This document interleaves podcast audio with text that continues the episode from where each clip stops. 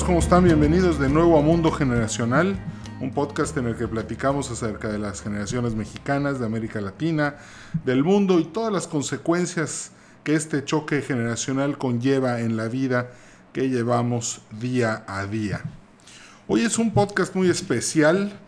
Por primera vez va a estar alguien más con nosotros. Nunca había eh, entrevistado a una persona en este podcast. Se trata de mi amiga Paulina Torre de la Garza. Ella es abogada de la Universidad Dulce de Ciudad Victoria y actualmente está estudiando en la UDEM una maestría en Derecho de la Empresa. Actualmente es directora jurídica de Comenco y es una persona que ya tiene varias publicaciones en revistas como Victoria 147, este, Disruptivo TV, en Entrepreneur y la verdad es que es interesante porque nos conocimos en Televisa Monterrey. Un día la escuché grabando para uno de los noticieros y lo que dijo se me hizo tan interesante que me volví su cliente y su amigo, que todavía es más importante. Este, ella es experta asesorando a empresas y a emprendedores. Su trabajo ha sido sumamente destacado. Es una persona que ahorita van a escuchar tiene una facilidad para escribir las cosas fuera de serie y por eso este, está hoy con nosotros, para que nos dé mucha luz acerca de lo que significa ser emprendedor y, lo, que, y lo que significa saber proteger todo lo que estás creando. Paulina, bienvenida a Mundo Generacional. Hola Edwin, muchas gracias a ti por la invitación. Encantada de estar aquí compartiendo con, con todos ustedes y tu audiencia este, pues bueno, lo que he podido conocer y más que nada aprender de los emprendedores. Paulina, vamos a siempre digo que hay que comenzar por el principio, por lo más general, por lo más básico. Platícanos cómo le puede hacer un emprendedor para arrancar un proyecto. Si alguien ahorita está en su casa escuchándonos, en su coche, en el tráfico, y tiene unas horas extras, quiere hacer algo el fin de semana, o ya se quiere independizar, eh, y buscar algo, eh, algo que lo apasione, algo que lo llene, algo que le encante, ¿qué le puedes decir? ¿Qué, cómo, ¿Cómo puede comenzar esta persona que quiere emprender? Bueno, primero que nada, acabas de tocar un punto que eh, yo creo que es muy importante comentar, que es el tema de aquella persona que quiere emprender, se tiene que realmente independizar. fíjate que hace poquito este, leía que un emprendedor no es solamente aquel que está buscando crear un negocio propio desde cero. Un emprendedor también puede ser aquel que trabajando dentro de una empresa este, es disruptivo, ¿no? Tiene nuevas ideas, tiene ganas de crear un proyecto nuevo y así es como se convierte también en un emprendedor. No solamente aquel que se le ocurrió una idea, se le ocurrió un modelo de negocios y lo quiere echar a andar. Entonces, a mí me gustaría empezar por ahí. Eh, diciéndole a todos aquellos que si tienen una idea, este, a veces puede ser un poco complicado, digamos, por limitaciones económicas, por así decirlo, que voy a dejar mi trabajo, voy a dejar absolutamente todo y empiezo mi proyecto, ¿no? Este, se puede empezar dentro de una empresa proponiendo eh, nuevos proyectos, como te comentaba, a lo mejor a tu jefe o a alguien más, este, o bien están aquellos proyectos de emprendimiento, que es en los que me he enfocado en asesorar, eh, que crean algo 100% nuevo y tienen, quieren arrancar un proyecto, ¿no? Entonces, este, bueno, ahora sí entrando ya un poquito en tema, ¿con qué necesita o debe empezar un emprendedor? Yo creo que, fíjate, hace poco, este, me marcaba, me marcó una amiga, bueno, hace relativamente poco, hace unos meses, y me preguntó, Pau, ¿cómo le hago para emprender? Si te soy muy sincera, fue la primera vez que me hicieron una pregunta sobre emprendimiento que no tenía que ver con el lado jurídico. Este, pues si bien es cierto, como tú dices, así nos conocimos dando tips jurídicos en, Televisa, eh, entonces era la primera vez que me decían, oye Pau, ¿y cómo le hago? ¿Cómo le hago para emprender? ¿Qué tengo que saber? ¿Qué tengo que conocer? Y la verdad es que pues me agarró por sorpresa, le di pues mis mejores consejos con base en mi experiencia, pero la verdad es que no se quedó ahí. Me quedé pensando, me quedé analizando la pregunta y ahí fue cuando me di cuenta que este, con toda la experiencia que me ha brindado Comenco, imagínate ya después de tenemos más de 100 clientes, más todos aquellos asesorados a través de talleres, conferencias, entre otras cosas, pude detectar cuáles son aquellas similitudes eh, con las que se encuentra un emprendedor. Entonces, yo diría que primero que nada es, no se trata de emprender por emprender, ¿no? Se trata de encontrar qué es eso que te gusta, o sea, por qué estás queriendo ser disruptivo, qué es eso nuevo que vas a traer, qué vas a aportar, eh, cuál va a ser ese proyecto que te apasiona tanto que estás dispuesto a ponerle todas las ganas para poder sacarlo adelante, para poder crearlo, ¿no? Que nazca. Eh, una vez encontrando esto, pues hay que empezar a darle forma, hay que empezar a darle estructura, eh, pero quererlo tanto, o sea, querer tanto tu proyecto, eh, que ya lo vas conociendo, conoces el sector al que quieres entrar, conoces el mercado al que quieres entrar, sabes cómo moverte, ¿no? O bien sabes hacia dónde quieres ir, sabes o sea, cuál es esa línea que tienes que trazar. Una vez trazando esta línea, es súper importante dar pasos firmes. Como yo siempre le digo a mis clientes, a, los emprendedores que, que nos toca asesorar, es qué bueno que ya estás aquí porque estás listo para formalizar tu proyecto y poder dar pasos firmes.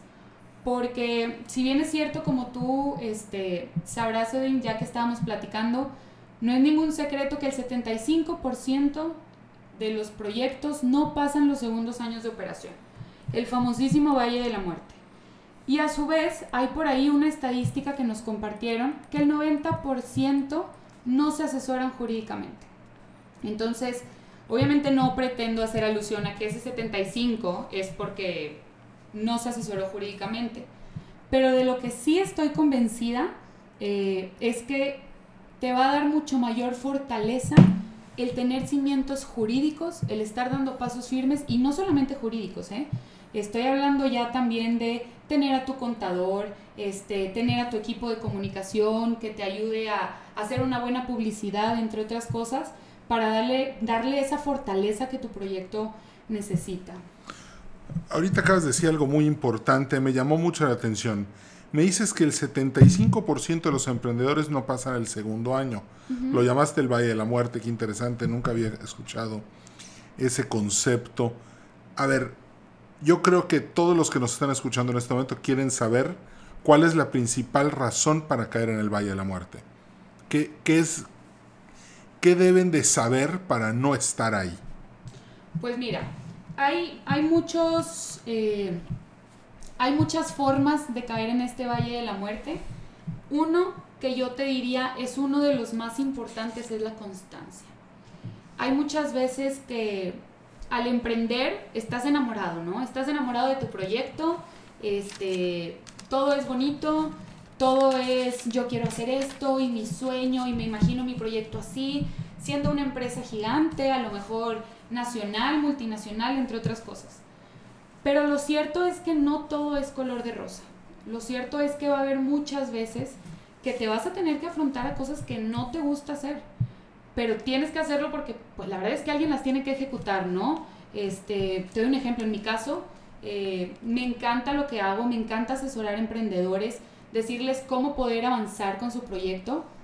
Pero, por ejemplo, números, cuestiones administrativas, no me gustan, no es lo mío. Y hay quienes empiezan a ver este lado, eh, pues no tan bonito o que no es color de rosa de sus proyectos y dicen, ¿sabes qué? No, esto no es para mí. Esto yo mejor lo quiero dejar botado y mejor voy a empezar otra cosa. Algo que yo creo que ha sido muy criticado a los millennials, por ejemplo, el estar saltando, por así decirlo, de un lado para otro, ¿no? Eh, cuestión que me gustaría decir que no comparto 100%, este, yo creo que algo bonito de, nuestra generación es que tenemos el valor de hacer las cosas, de decir cuando algo no nos parece o de ejecutar, ¿no? Entonces yo te diría la constancia y por eso hacía alusión a que lo primero que tienes que hacer es encontrar eso que, que te hace vibrar, ¿no? Eso que te apasiona, porque tienes que encontrar algo que te guste mucho, que vayas a aportar a, la demás, o sea, pues a las demás personas, eh, que haga que todo eso que no te gusta se minimice un poco, que sea menor, este, para poder seguir adelante y sacar eh, sus proyectos, ¿no? Ahora, obviamente la constancia no es el único motivo por las cuales los proyectos de emprendimiento caen en el Valle de la Muerte. También estamos hablando de falta de financiamiento, estamos hablando de cuestiones administrativas, entre otras cosas, pero, pero yo te diría, la constancia es una de las más importantes. Ok, mejoras, me, acabas de mencionar a la generación millennial, ese es uno de los temas que más este, tocamos en este podcast. Como dato, la generación millennial en México nació entre los años 1983 y 2005.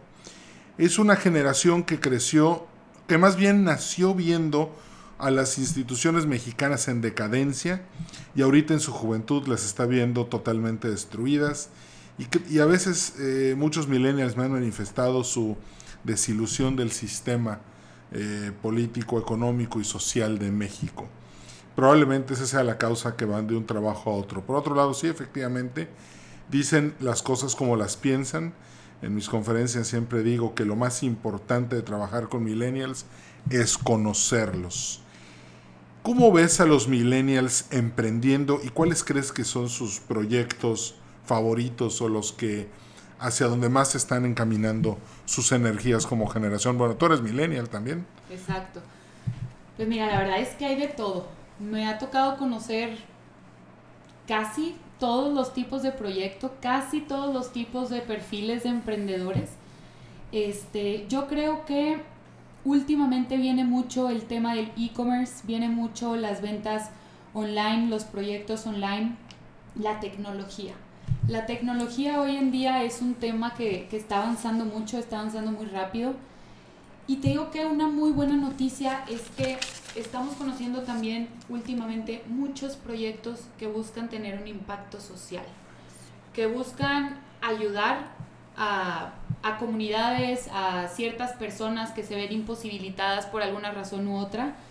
Y yo creo que eso es algo bastante positivo porque eso quiere decir que traemos las ganas de aportar, traemos las ganas de, de pues de luchar, ¿no? Por salir adelante y, y ayudar, que yo creo que, como lo comentaba hace rato, eso es algo muy padre y yo diría uno de los requisitos este, en, en mi opinión bastante personal, para emprender. Ese proyecto que estás emprendiendo, ¿cómo va a impactar a un tercero? Fíjate que ahorita muchos estados eh, y, y, muchos municipios están legislando en contra del uso de plásticos en zonas cercanas a la playa, porque pues todos vimos el video de la tortuga gritando y llorando porque eh, tenía un popote atorado en la nariz, todos vimos a la foca que este, tenía el, plástico del six-pack en el, en el cuello y, estaba llorando con el pescador o la ballenita que se enredó en la red. Yo creo que todo eso ha impactado muy fuerte a, tu generación y, me da muchísimo gusto saber que los millennials están emprendiendo en el sentido social. Tan es así que tu generación tiene la responsabilidad de reconstruir, ojo, reconstruir a las instituciones mexicanas para que éstas les sirvan a los ciudadanos mexicanos del siglo XXII. O sea, dentro de más de 80 años el impacto de la generación millennial se va a seguir sintiendo en México. Entonces, ¿me podrías platicar a todos los que estamos escuchando con ganas de emprender socialmente? ¿Cómo es un proyecto social? ¿Qué es? ¿Qué, lineamientos tiene? ¿Cómo, ¿Cómo comienza? Claro, este, mira, un proyecto social, de hecho hay por ahí un, eh, términos, por así decirlo, entre proyecto social y emprendimiento social. Okay. Eh, el proyecto social se pudiera decir que es aquel que tiene, que busca solamente como atacar un sector en específico o una actividad en específico, no sé, digamos, voy a hacer un proyecto eh, de recaudar fondos para hacer X actividad. Entonces es un proyecto social, pero que no va a trascender tanto, o sea, que, que no va más allá de, ese proyecto una vez concluido, ¿no? Obviamente. Eh, y por otro lado está el emprendimiento social, que el emprendimiento social es cuando ya buscas tener, por ejemplo, un negocio eh, ya con, con bases jurídicas, ya estamos hablando de crear una sociedad, de tener una persona moral que se haga cargo de todas las operaciones que va a tener este emprendimiento social. Entonces, este, un proyecto de emprendimiento con impacto social puede darse de dos maneras. La primera es en su producto final, es decir, que su producto final impacte socialmente o bien la línea de producción, por así decirlo, eh, para poder llegar a este producto final, ¿no? ¿Cómo sería eso? Digamos, dando empleo eh, a personas, este, a lo mejor con discapacidades diferentes, aquellos a lo mejor reos, este, o ex reos que, que al salir tienen mayor dificultad de conseguir un trabajo, pues tú en, esta línea de producción estás empleándolos y vas a llegar a tu producto final, que a lo mejor tu producto final no va a tener un impacto social como tal, pero estás teniendo un impacto social en esta, en esta línea de producción, ¿no? Ok, y, y, bueno, vamos a suponer que muchas personas ahorita ya tienen sus proyectos en marcha. Por ejemplo, eh, cuando tú y yo nos conocimos, pues yo ya tenía un proyecto en marcha muy incipiente, pero lo tenía en marcha y a partir de la asesoría que me diste ya pude empezar a, a, poder crecerlo con mucha más solidez. Eh, hace rato estábamos platicando de un 90% de emprendedores que no se asesoran jurídicamente. 90%. Eso significa que solamente hay un 10 que lo hace.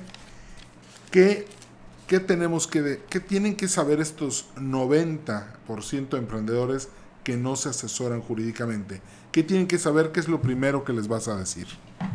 Uy, está yo creo que un poquito difícil escoger un solo tema jurídico al arrancar un proyecto de emprendimiento porque la verdad es que eh, al empezar un proyecto, este, te ves envuelto en un universo jurídico, hay tantas cosas que se tienen que hacer pero yo diría, al empezar operaciones, ¿cómo vas a arrancarlas, no? Va a ser siendo persona física, a lo mejor con actividad empresarial, va a ser todo a tu nombre o bien nos vamos a convertir en una persona moral. ¿Qué significa esto? La creación de una sociedad, la famosa, por ejemplo, acta constitutiva, que a través del acta constitutiva es como nace una sociedad. Entonces, ¿qué ventajas te trae el formalizar jurídicamente hablando tu proyecto de emprendimiento? Muchísimas. Son muchas ventajas las que te trae, siendo una de las principales, mayor acceso a financiamiento. Y eso es algo bastante importante porque va desde un tema, eh, pues voy a utilizar otra vez la palabra formalidad. No es lo mismo que llegue una persona intentando bajar inversión eh, sin decir, bueno, pues estoy arrancando, eh, tengo un proyecto, soy yo solo, y no tengo nada, no tengo bases jurídicas, pero pues necesito que, le inyectes a mi proyecto, a que llegue un proyecto de emprendimiento un poquito ya más formal, este, diciendo soy el director general de X SADCB, eh, en donde ya le das un poquito más de oportunidad a través de aquí a lo mejor voy a entrar un poquito en, en conceptos jurídicos, pero voy a intentar no abundar mucho este, para todos aquellos que a lo mejor no tengan completo conocimiento de ello, pero a través de esta acta constitutiva, que voy a hacer un paréntesis, es súper importante que todo emprendedor conozca qué dice su acta constitutiva, porque su acta constitutiva contiene las reglas de operación de su sociedad. Entonces tú al conocer las reglas de operación de tu sociedad, tienes la oportunidad de llegar con un inversionista, conocer cuáles son tus obligaciones, así como cuáles son tus derechos como socio de, la misma. Y además, ¿qué le vas a estar ofreciendo? Le vas a estar ofreciendo, ya no nada más vas a llegar y le vas a decir, inyecta en mi proyecto. Si no, ¿sabes qué? Está, este, este es mi proyecto, esta es mi acta constitutiva, te ofrezco tantas acciones, este, con diversos tipos de series que contienen estos derechos. Entonces, si te das cuenta, ya va agarrando un poquito más de línea, un poquito más de estructura, que te da mayor posibilidad de hacer una oferta. Eh, claro que hay muchas otras cosas más que, como te digo, es todo un universo jurídico, ¿no? Por ejemplo, está la propiedad intelectual, que fue una de las cosas que, que a ti más te llamó la atención. Este, la propiedad intelectual, bueno, es todo un tema, como, como tú podrás saber. Eh, pero la buena noticia es que estamos evolucionando. Ok, sí, de hecho me llamó mucho a mí desde el principio el tema de la propiedad intelectual, puesto que yo me dedico a generar contenido, entonces por eso me, me impactó mucho eso. Pero ahorita que estábamos hablando de sociedades y de cómo conformarlo, ¿qué peligro corre un emprendedor que deja que él se le vaya por completo el tema jurídico y empiece a sacar sus productos y entre al mercado y no haya no haya hecho nada? ¿Qué, qué, qué le puede pasar? Me imagino que por ahí deben de haber una o dos historias de terror este, por no haber hecho la tarea. Híjole, este, si yo te contara todos los casos de terror que nos han platicado los emprendedores o que hemos conocido, eh, hay de todo tipo. Hay de todo tipo, desde un, este...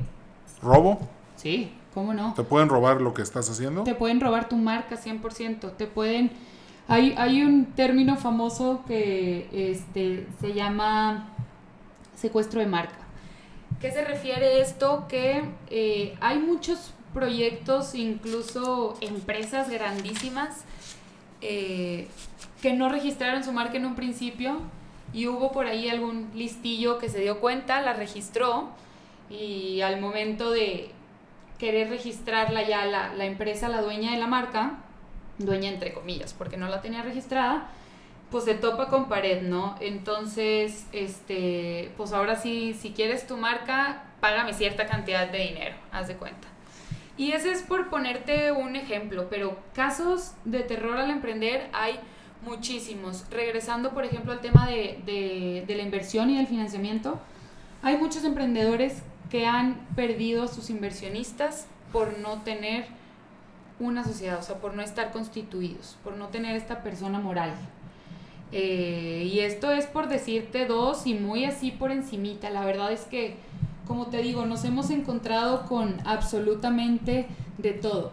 Y esto es a lo mejor con externos, pero también pasa entre socios, ¿eh? Entre, bueno, socios otra vez entre comillas porque no existe algo jurídico que los vincule como tal, pero aquellos que están este, llevando a cabo un proyecto en conjunto, no sé, digamos, unos mejores amigos, que están sacando adelante un proyecto eh, en donde no quisieron firmar nada, firmar ningún contrato. Bueno, no vamos a hacer un acta constitutiva por lo pronto porque apenas estamos viendo qué onda. Pero tampoco queremos firmar un contrato porque, bueno, somos mejores amigos, este, nos tenemos la confianza del mundo, no va a pasar absolutamente nada. Pero la verdad es que negocio es negocio y al momento de que llegan los problemas, este, ahora sí que rásquese cada quien con lo que pueda y pues uno deja votado al otro con desde deudas hasta problemas con trabajadores, entre otras cosas. Entonces, sí son muchos los casos de terror a los que a los que se puede enfrentar un emprendedor por no tener y te digo que hay muchas veces que ni siquiera existe el conocimiento de lo que se tiene que llevar a cabo. Hay quienes deciden no hacerlo, pero existen aquellos que no tienen ni idea. Entonces, de hecho, precisamente por eso nace Comenco. Comenco nace con la intención de incentivar esta cultura de la legalidad en el emprendimiento y de externar cuáles son aquellos aspectos básicos que necesitas para arrancar, siendo ellos el acta constitutiva, registrar tu marca, celebrar contratos, entre muchos otros más. ¿Qué es, qué es Comenco? ¿Cómo nace? ¿Cuál fue? Platícanos un poco más de, de, de dónde trabajas. Con mucho gusto. Comenco se llama Comenco Startup Lawyers. Comenco nace este, de un despacho jurídico que tiene ya 10 años este, en operación, Basabe Colosio Sánchez Abogados se llama. Y llegó un día en el que los socios del despacho dijeron, se, se, empezaron a dar cuenta que existía cierta problemática, ¿no? Ya sea, por un lado, porque ya llegaban con estos famosos casos de terror, eh, como le decimos a veces, existe esta cultura del bomberazo, en donde al abogado nos ven como bombero ya que llegan con fuego queriéndolo apagar. Y por otro lado, en donde apenas estaban arrancando un proyecto, pero se veían muy limitados económicamente. Entonces, ahí es cuando nace Comenco y dicen, bueno, ¿sabes qué? Vamos a, a crear diversas alianzas. Este, tenemos alianzas con notarios, corredores, contadores, este, con distintos personajes dentro del ecosistema emprendedor en donde platicando con ellos y diciendo, ¿sabes qué? Nosotros queremos apoyar a los emprendedores, queremos apoyar, a los proyectos de emprendimiento, pero necesitamos que se sumen a esta causa, por así decirlo, en donde podamos dar un precio más económico para darles la oportunidad de que lo hagan bien. Porque también existen aquellos que sí lo quieren hacer, pero no se ven posibilitados para hacerlo. Entonces, así nace Comenco a través de, de hecho, este, nos manejamos a través de diversos paquetes de servicios jurídicos en donde les damos eh, la facilidad, facilidades de pagos, son precios este, pues mucho más bajos de los que existen actualmente. Un problema de los emprendedores ahorita que lo estás diciendo es que la mayoría de los emprendedores comiencen con una mano adelante y una atrás. O sea, simplemente cuando llegan al, a querer empezar algo, empiezan con sus fuerzas, con sus conocimientos, con lo que pueden hacer y así se lanzan. Eh, creo, que, creo que es un gran problema el asunto de arrancar. Yo creo que muchos emprendedores ven un problema en pagar algo muy caro para poder estar jurídicamente seguros de arrancar y eso tal vez prefieren convertirlo en capital de trabajo, como tú dijiste hace rato, en lo que se estabilizan y empiezan a invertir. Entonces, ¿qué les, qué les estamos diciendo? Que lo mejor es empezar con un poco más de capital para poder asegurarse y empezar de una manera segura y no empezar con todo el recurso en capital de trabajo. Bueno, acabas de mencionar algo muy, muy importante e interesante. No se, no se trata de, bueno, esto poquito que tengo, ¿en qué se va a ir? Eh, o, bien, esto poquito que tengo, ¿se tiene que ir todo a una bolsa en específico? Existe un término que se llama bootstrapping. El bootstrapping eh, se refiere a hacer lo que puedo con lo que tengo. Y hay muchas veces que se aplica de una manera inteligente, pero hay otras que no de una manera tan inteligente. Este, porque queremos, hay veces que queremos abusar de este bootstrapping. ¿Por qué? Porque queremos hacerlo todos nosotros mismos, como tú dices, con tal de ahorrarnos ese poquito dinero que tenemos. ¿Por qué? Porque todo eso es normal, que lo poquito que tenemos lo queremos utilizar, por ejemplo, en desarrollar el modelo de negocios del proyecto. Entonces, necesito desarrollar el modelo de negocios, este, entonces todo se va a ir ahí y pues a lo mejor tenía que celebrar un contrato, pero el contrato estaba todo mal hecho, era puro este copy paste a lo mejor de otro y hay veces que te sale mejor no celebrar contrato alguno que celebrar el contrato mal hecho. Wow.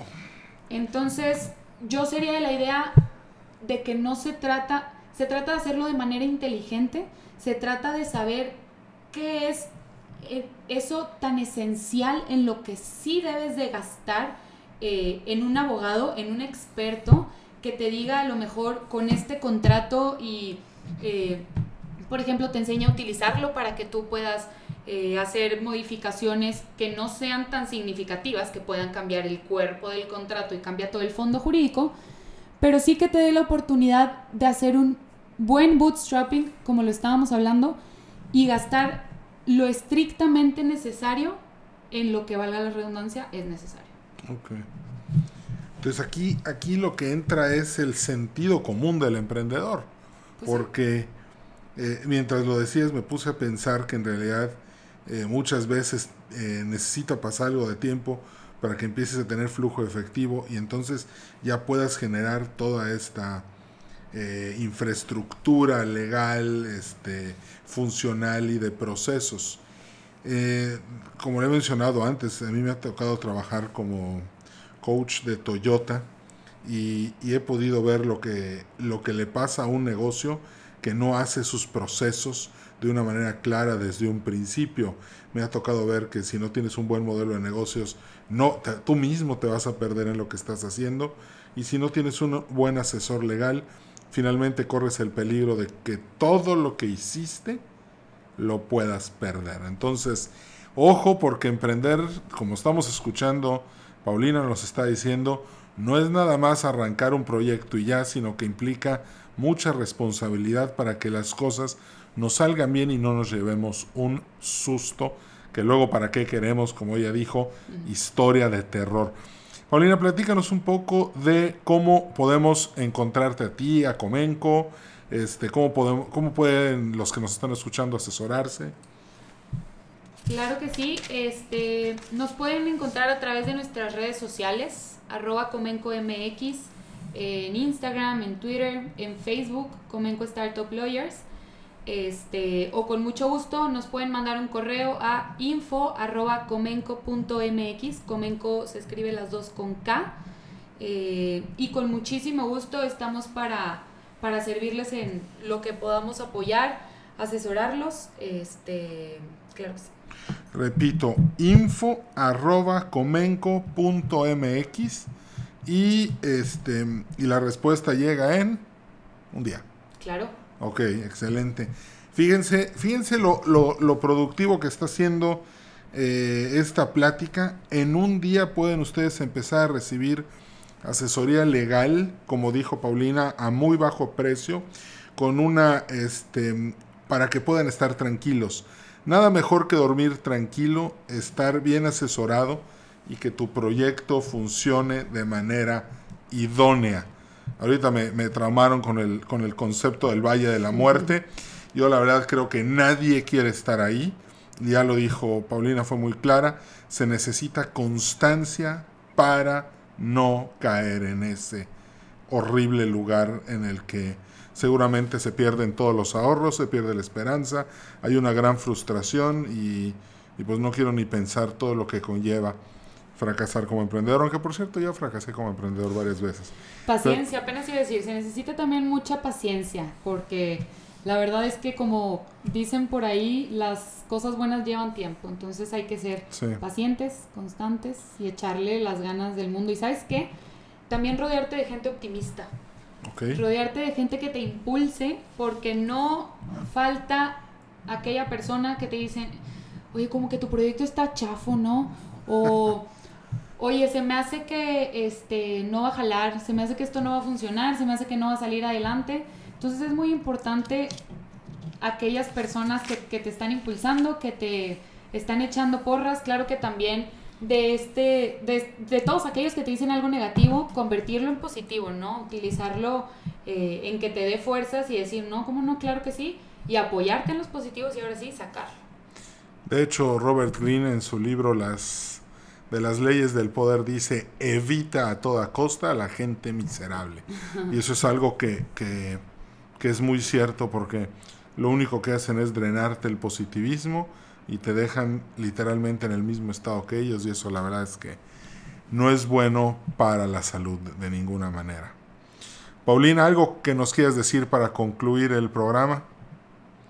Pues primero que nada agradecerte este, por esta invitación eh, encantada de poder estar aquí y de platicar contigo, con tu audiencia, de que conozcan un poquito más de estos temas.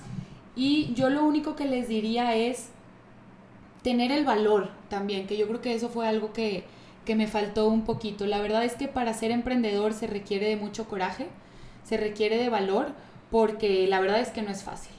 Emprender es todo un tema, emprender eh, es complicado, no, no es fácil, pero como te dije ahorita, las cosas buenas llevan su tiempo, hay que seguir con ese valor, hay que seguir con ese coraje eh, y desde luego muy bien protegidos. Exactamente.